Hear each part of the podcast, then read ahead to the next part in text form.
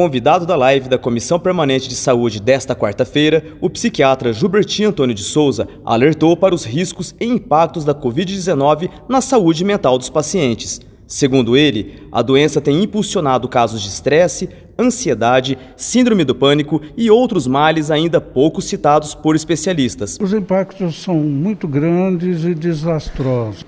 Nós só saberemos muito da, da Covid depois que a pandemia acabar, nós verificarmos os sobreviventes, verificarmos quais os prejuízos que ficaram e verificar os prejuízos nas pessoas que se foram. Nós sabemos pouco ainda.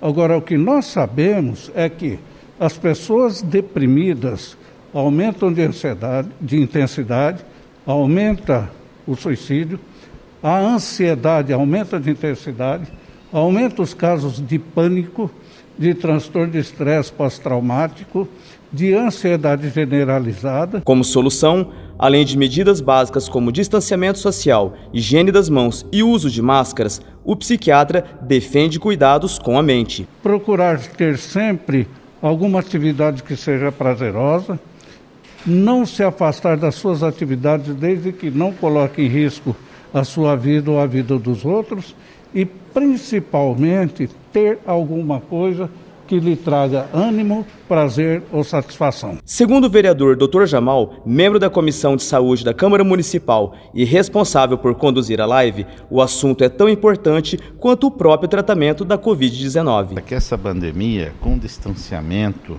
das pessoas que ficaram mais maior tempo na primeira fase em casa, é, acabou criando depressão, ansiedade, e por isso que a gente vê muita gente, por exemplo, até ganhou peso nisso aí devido a essa ansiedade de querer comer, comer. E agora, é, com essa, o aumento de número da mortalidade, também criou outro problema, que é o síndrome do pânico, é, a hipocondria, o medo de morrer. Então, esse tema da psiquiatria realmente é um tema muito importante como o tratamento da Covid. Por quê? Porque ela vai preservar a vida mental das cidadãos. Boletim epidemiológico mais recente divulgado pela Secretaria Municipal de Saúde aponta que Campo Grande já tem 122 mil casos confirmados, com 3.542 óbitos e 350 pacientes internados. Elton Davis, direto da Câmara Municipal de Campo Grande.